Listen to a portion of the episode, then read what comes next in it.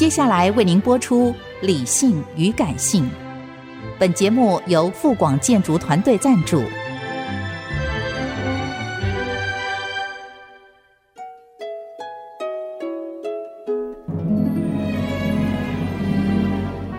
理性与感性不是天平的两端，而是一方向另一方渗透、影响、暂时取得上风的过程。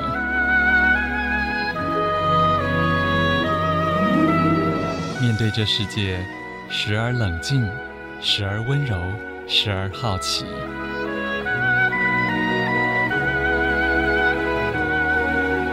我是陈乐融，陪伴大家一起理性与感性。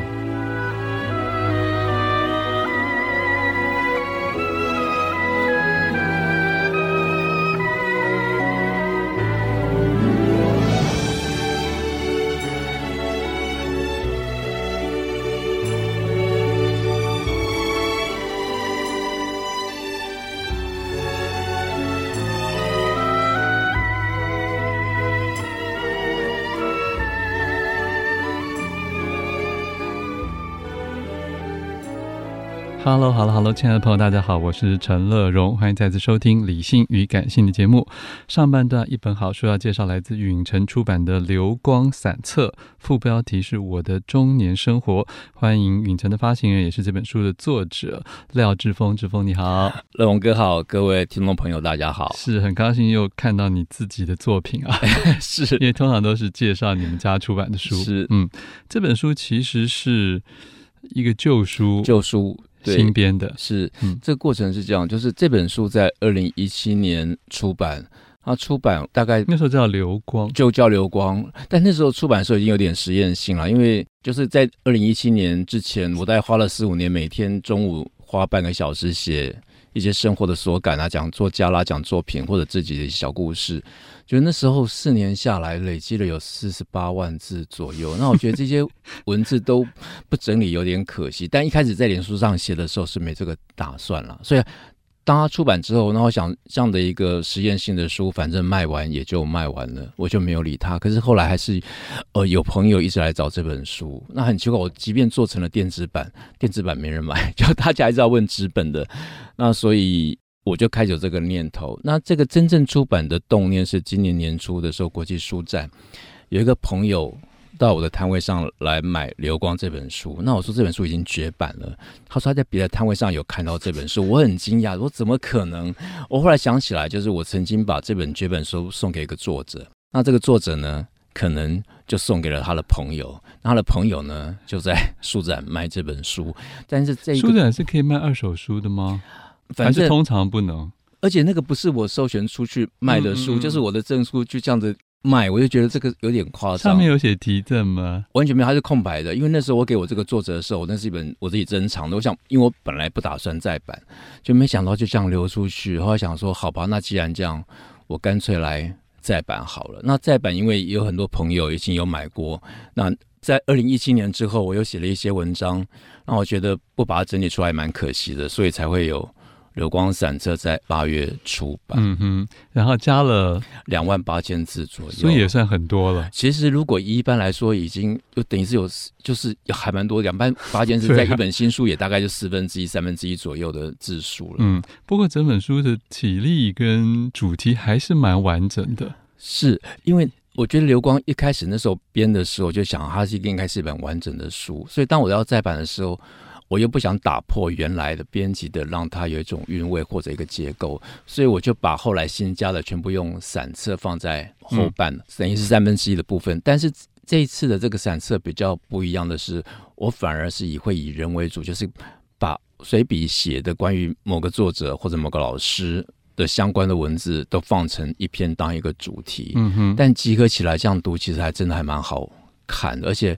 好像自己也重新经历了跟这些作家啦、老师在一起工作的那一个，我觉得蛮难忘的一个时光。是很多人可能一开始会发现说，廖志峰的这个不管是随笔也好、散文也好，集中的主题都在谈书啊。不管是写书的人，或是你做书的做书的人，是 经过或者是读书的人，的人啊。是那因为你的。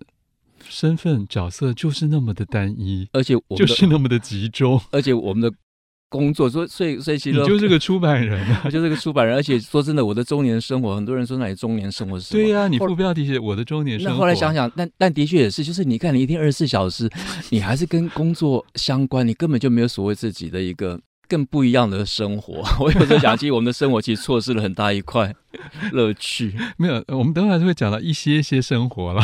我还是先集中讲这个做书跟读书的部分啊。是我先讲一个读书这这件事情里面，可能那时候写的时候还是集中在大概两年之间嘛。对对对对，所以好像有一两本书是你自己念兹在兹。也常常会提到的一本书，对，比如说，我相信你应该不是纯粹从打书的角度，没有，就是有时候中午应该这么说，我开始写脸书的时候，我又想起来，我觉得我很久没有写文字了，我觉得我应该保持一个写作的一个状态。那每天中午有时候吃完饭半个小时，有个空档还没有午休的时候，那我想我今天你就是吃完午饭之后，那个时候就是大概就十二点半到一点半中间，我把你的脑子的血液没有流向胃部。我写完才聊 所以我写完才睡觉。任哥真是好问题，但我就想整理一下，因为我今天想要跟朋友分享什么，或者我突然觉得有什么特别有感的，那你突然跳出来的那一个关键字，你就会开始写出来。那你要不要介绍那本书？好，那本书就在青春迷失的咖啡馆。那这本书之所以我一直在提，或者我觉得它迷人，是因为第一个，当然这标题。是吸引我的哦，但是但是作家的那个文风其实很缓慢。是谁写的呢？呃，就是二零一四年的诺贝尔文学奖得主莫迪安诺。但是我出版的时候他当然还没有得奖，所以那时候得到的反应也没有很大。可是我一开始做就很喜欢，是我就好像跟着他所描述的那个主人翁在街道上寻走寻觅，他找的是自己遗失的生活或者是过去的历史的一个片段。是小说，他是小说。但是我也重新发现了，在街道上漫步，其实充满了各种线索，而且人跟街道或者空间其实是有一种连接。我觉得我自己在做那本书之后，我开始更喜欢的会去比较老的城区去散步跟漫步。你开始觉得那个城市的那个建物或者那个街道的风景，好像有什么样的一个声音或者一个什么样的故事在那里。嗯哼，其实书中也常提到一个台北市的街名。是，呃，就是也刚好呼应你说的老城区，就是像迪化街或者像赤峰街。那赤峰街比较短，那迪化街因为很长，那那个很长的那条街道，其实那时候我还觉得还蛮高兴，是它离两边的捷运的出口都很远，所以它其实还可以保持了一个完整的街道。不然今天，我想那迪化街。就会更西门町，对不对？对，它可能就是更现代化，然后或者是都更或者个人建设的脚步会更快。它反而保持了一个，我觉得一个时间的一个通道，而且那么长的街道里头，不管前段、中段跟后段，每一段的风景也都不一样。那我觉得在疫情期间或者在工作之余，那样一个街道空间，就是我觉得是舒缓自己跟调整自己一个很好的一个转换。所以后来就花很多时间在那一区，嗯、但是我而且你也会带别人去那儿去。我有时候是自己去，但是有的时候很多朋友也会想要跟我去。但我一个人去的时候，其实我会带稿子，因为我觉得我在办公室有时候看稿或者写文案都没那么顺遂。我有时候反正在咖啡馆里头，我觉得我的你真的需要会更专注，就是你换一个空气，那个压力感不太一样。嗯哼，可是你在迪化街也曾经出了车祸啊，那个车祸说起来是很夸张。就有一天我在办公室加班，到了中午。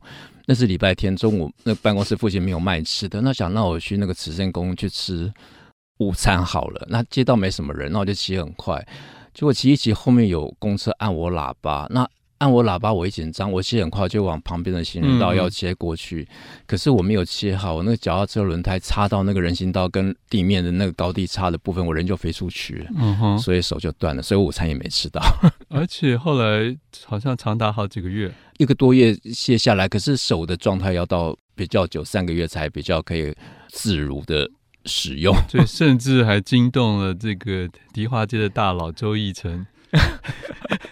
他发现你怎么那么久没有去？是的，去逛他的店，因为大家都不晓得我到底发生什么事。因为通常我会很习惯的去，因为他有很多的点，我都蛮喜欢去停留的。嗯，而且你很喜欢去寻书店，对不对？所以我们的工作就是，而且我喜欢看书。说真的，我真的很喜欢看书，而且我想看别人出什么书，或者最近有什么新的书。而且我不太会用图书馆，我是习惯到书的书店的现场去看有什么新书，去感受它，然后去买它，去阅读它。那很多书都下架了。是，你也知道下架率很快的啊，所以在书店有时候不见得可以看到是，但是你还是在，但是没有被下架的，还来不及下架的，你会珍惜。对，我还是会看一下，对，有点残血的味道。刚刚提到了，其实我刻意先提到了一些比较生活面的事情啊。那我现在再回头来回攻这个作家面。其实，在作家面，呃，廖志峰身为发行人啊，身为这个。做书的人，可是其实他也不掩饰他对某一些作家特别的崇敬、偏爱、是心仪，是 在书中也都会常常跟大家介绍到。是，呃，比如说，当然，其实有些我们在节目中也都介绍介绍过了，比如说像那个郁天聪老师的《经济中的探索》，那云石。老师是比较特别的，因为云石老师他就是一个很重要的一个学者，历史学者。嗯、那他的学生啊也很多。那我当时候做他的书的时候，其实都透过编辑或者透过别人，没有直接联系。但是直到我后来做他的回忆录，我才终于有机会跟老师直接接触。嗯、然后我甚至在二零一八年才有机会到他家里去拜访他。那有两天的下午是完整的在一起。聊天跟吃饭，那就非常变得很珍惜，而且很珍贵。嗯，那我觉得他对我来说不一样的是，我觉得他他就是一个非常温暖的人啊。他虽然是一个大学者，那么多人包围他，可他其实也在观察你。就是说，你可以到他家，或者你可以做他的书。我后来觉得也不是偶然，因为他在选学生的时候，他比如说他他在台湾有几个学生很重要的学生都是院士，他也都是每年只挑一个他觉得可以。的学生来教，那我觉得出书当然有他的缘分啊。那我觉得我很珍惜他，所以当他过世的时候，我觉得那一整年或者我的心情就很低落，就包括做书的动力。当然我在脸书上，如果有时候想到什么，我就把它记下来。那后来在今年，我把所有跟于老师的这种过程的一些文字的记录，我把它变成一篇叫《开往普林斯顿的慢车》，我把。发表在《联合报》副刊。其实我发表的时候，我想说那么长，他们一定会看。没想到《联合报》副刊给我了两大版两天的时间，把那文章刊出来。那刊出来的时候，很多朋友都很喜欢。那我觉得真正喜欢不是因为文字多漂亮，而且我觉得那个情感是真挚的，而且那个叙述的一个时间的长度，嗯，其实我觉得那是时间的一个魔法，把它。变得一个那篇那么有味道的文章，那我觉得透过这书写把它记录下来，嗯，那包括我有彭明敏教授，虽然那个接触的时间很短，可是我他过世以后，我做梦还会梦到他。嗯、我甚至记得我在几年前跟彭明敏教授一起听一场音乐会，听完音乐会之后，我陪他一起走过车道等他的车，他坐到车上以后。他把车窗摇下来，伸出他的手，他有一只手断掉，伸出没有断掉那只手，我就问那只手握了非常久。那我觉得他的手非常的温暖跟柔软，我握握了很久，而且他也没有收回去的意思，就是我觉得那一刻就非常神奇。但我不晓得那是最后一次握他的手，所以我我觉得写书或者文字。我自己做出版这么久以来，那我觉得我很珍惜这样一种相遇的一个缘分。是啊、那我特别这些好的缘分，因为你每天在抱怨，其实谁管你在抱怨？谁的工作没有一些讨厌的人事？是一定都会有。但是我觉得，我就写比较好的、比较温暖，我觉得值得记忆跟书写的人。而且我觉得这些老师对我在精神上。给我很大的一个鼓励跟助力的。嗯，我想其实志峰的这一种为人处事的态度啊，一直都是在业界。我觉得就算大家不见得都会看你做一样的事，是可是其实大家会知道那是一种品质。啊，就是就是，虽然会觉得也许他不是现在这么主流的好斗的功利的，是可是大家会知道那是一种快失传而非常，如果你能够拥有，说是很难得的一种品质了。我应该说，就是我觉得保持自己了。其实我一直不想自己会迷失，或者我觉得比较当一个自己不觉得自己是那样的人的人。我就想说，觉得自己应该是怎么样做事，就保持那样一个态度。嗯嗯嗯，我觉得至少过得会比较。踏实一点。对，而且过去人家说“几日不读书，不是面目可憎”吗？我们其实读过那么多书，真的不希望自己又读那么多书又面目可憎，对吧？是，那你就白费了阅读跟时间。明明书里头有那么多好的东西，而且我真的。每天虽然白天也看稿，回到家还是要抽空看几页自己想看的书。我觉得你可以读进去，就觉得很快乐。嗯，呃，还有一个老师，你常常在病中也都还去探望他的，是，就是玉天松老师。那玉老师也是一个哦非常难忘而且非常温厚的长者。那那时候做玉老师那个经经历中的探索那本书，后来得到金鼎奖，花了也是花花了五六年。我那时候做那本书的时候，觉得不会有有一本书超过他，就没想到《云石回路》做了十二年。玉老师在过过程里头，他因为拖稿拖很久，他每次就请我吃饭，那么多月在高级。那高级的生煎包非常有名，所以我真的不晓得吃了多少颗生煎包。所以我就那我我就很珍惜这段。而且玉老师跟他做书的时候，他会讲很多他的掌故啊，对台湾文学他自己的看法，我觉得都是一个很棒的一个，很像你在延续你的文学课。OK。其实你也还遇到很多，嗯、呃，一般人已经过了他最巅峰时期会会遇到他的人，比如像康宁祥。是，就康宁祥，我我做他书的时候，当我跟朋友说我正在做康宁祥的书的时候，大家就都说第一个反应他还在吗？我说他还在。然后，但是很特别，是有一次我跟着他从从从路上走到我们办公室，他沿路就跟他遇到的人微笑，然后。打招呼，那很亲切的交换生活的一些话语。我想，哇，这个人真的是太厉害了。不过老先生也也很有趣，你跟他建议，他就跟你都说好，但后来还是照他的方式来做。所以那本书编出来六十万字，我想说，天哪，这本书到底要怎么卖？那本书要台湾打拼，就很有趣。我觉得跟不同的作者，你在做书的时候，你真的自己也会在。打开你的一个面相，对，但那是因为你够柔软才打开啊。可是我也发现，其实不管从以前的作品或是私下聊天，我都知道你还是对某些作者很头痛，是一一直都是。但是，但出版人就是，如果这作品好，我作作品你可以忍受，就是如果这作品是重要的，因为每个人有每次这个习性跟脾性。但那作品如果是好重要，你如果不出，你就觉得真的你会觉得对不起读者或者对不起这个自己。比如说廖义武吗？呃，这个他也有出现在书中，虽然短短的两页。对，因为他有他的一个，就我因为我觉得那个成长的那个背景或者生生长那个背景是不一样，然后对。呃，世界它的就是会比较有有它的一个冲撞的，然后很直来直往的一个方式。那当然，我们在台湾我们会用比较柔软的方式，我我向来就会用比较一个 迂回跟柔软的方式。那当然，但是我觉得他的作品还是很扎实的，很有力量的。其实书中这个廖正伟提到了这个去去参观郑南荣的现场，是。你也提到说，其实你自己不是一个争斗型的人，是对于那种火样性的人格，有时候也还是会。对，因为我我们的生命就是敬敬畏跟惊吓，是因为我们不可能用那么一个冲撞的、激烈的方式去表达我们的一个看法，所以我想做一个编辑，因为编辑又不是记者，我觉得编辑又比较退到文字的后面，嗯、就是我们的个性本来就是一个比较后退的一个个性，所以当那样一个冲撞的场的时候，你对这样的人当然充满了一个敬意了，但我觉得还是会想说。